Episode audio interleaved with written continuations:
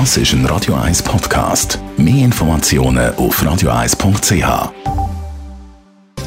Netto, das Radio 1 Wirtschaftsmagazin für Konsumentinnen und Konsumenten. Mit dem Dave Burkhardt. Die Schweizerische Nationalbank SNB macht 2019 einen Gewinn von 49 Milliarden Franken.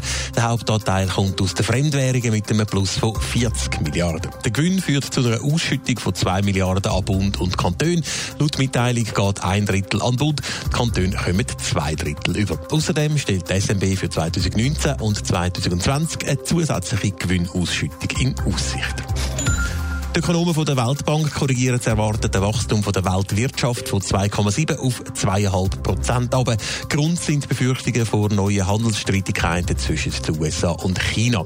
Im letzten Jahr ist die Weltwirtschaft laut Weltbank um 2,4 Prozent gewachsen. Das ist so wenig wie seit 2008 nicht mehr.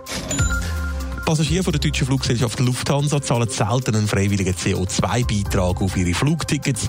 Laut dem Lufthansa-Chef Carsten Spohr machen das nur ein bis zwei Prozent von allen Passagieren. Bei der Lufthansa können Flüge seit einiger Zeit mit einem freiwilligen Zuschlag Klima kompensiert werden. Ja, für mich persönlich so überraschend wie Wasser aus dem Wasserhahn. Über 50-jährige Arbeitslose in der Schweiz haben es schwer, um einen neuen Job zu finden. Das zeigt eine neue Statistik. Dabei haben wir doch vor zwei Jahren eigentlich extra Massnahmen ergriffen, um genau das zu verhindern, Dave Burkhardt. Ja, Ende 2017 ist äh, die Stellemeldepflicht beschlossen worden und im Sommer 2018 hat man die ja dann auch eingeführt. Und die Stellemeldepflicht, die hätte eigentlich 50 Arbeitslose als Zielgruppe vorgesehen. Jetzt zeigt aber eine Statistik von der Outplacement-Firma von Rundstedt, dass die Gruppe eben genau nicht profitiert. Die Stellenmeldepflicht führt zwar dazu, dass auf Bewerbungsplattformen viel mehr offene Stellen ausgeschrieben werden.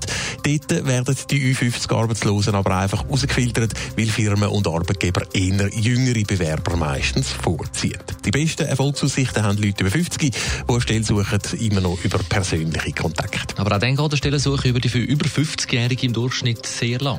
Ja, fast acht Monate geht so eine Stellensuche laut dieser Statistik im Durchschnitt. Zum Vergleich, vor Einführung der Stellenmeldepflicht haben über 50-jährige Arbeitslose im Schnitt einen Monat weniger lang müssen suchen. Allerdings muss da auch gesagt sein, dass es grosse Unterschiede gibt. So gibt es über 50-jährige mit leichten Profil sogenannten, die schon nach durchschnittlich dreieinhalb Monaten wieder eine Stelle finden. Bei denen mit schwierigen Profil geht es zum Teil aber über elf Monate. Netto, das Radio 1 Wirtschaftsmagazin für Konsumentinnen und Konsumenten.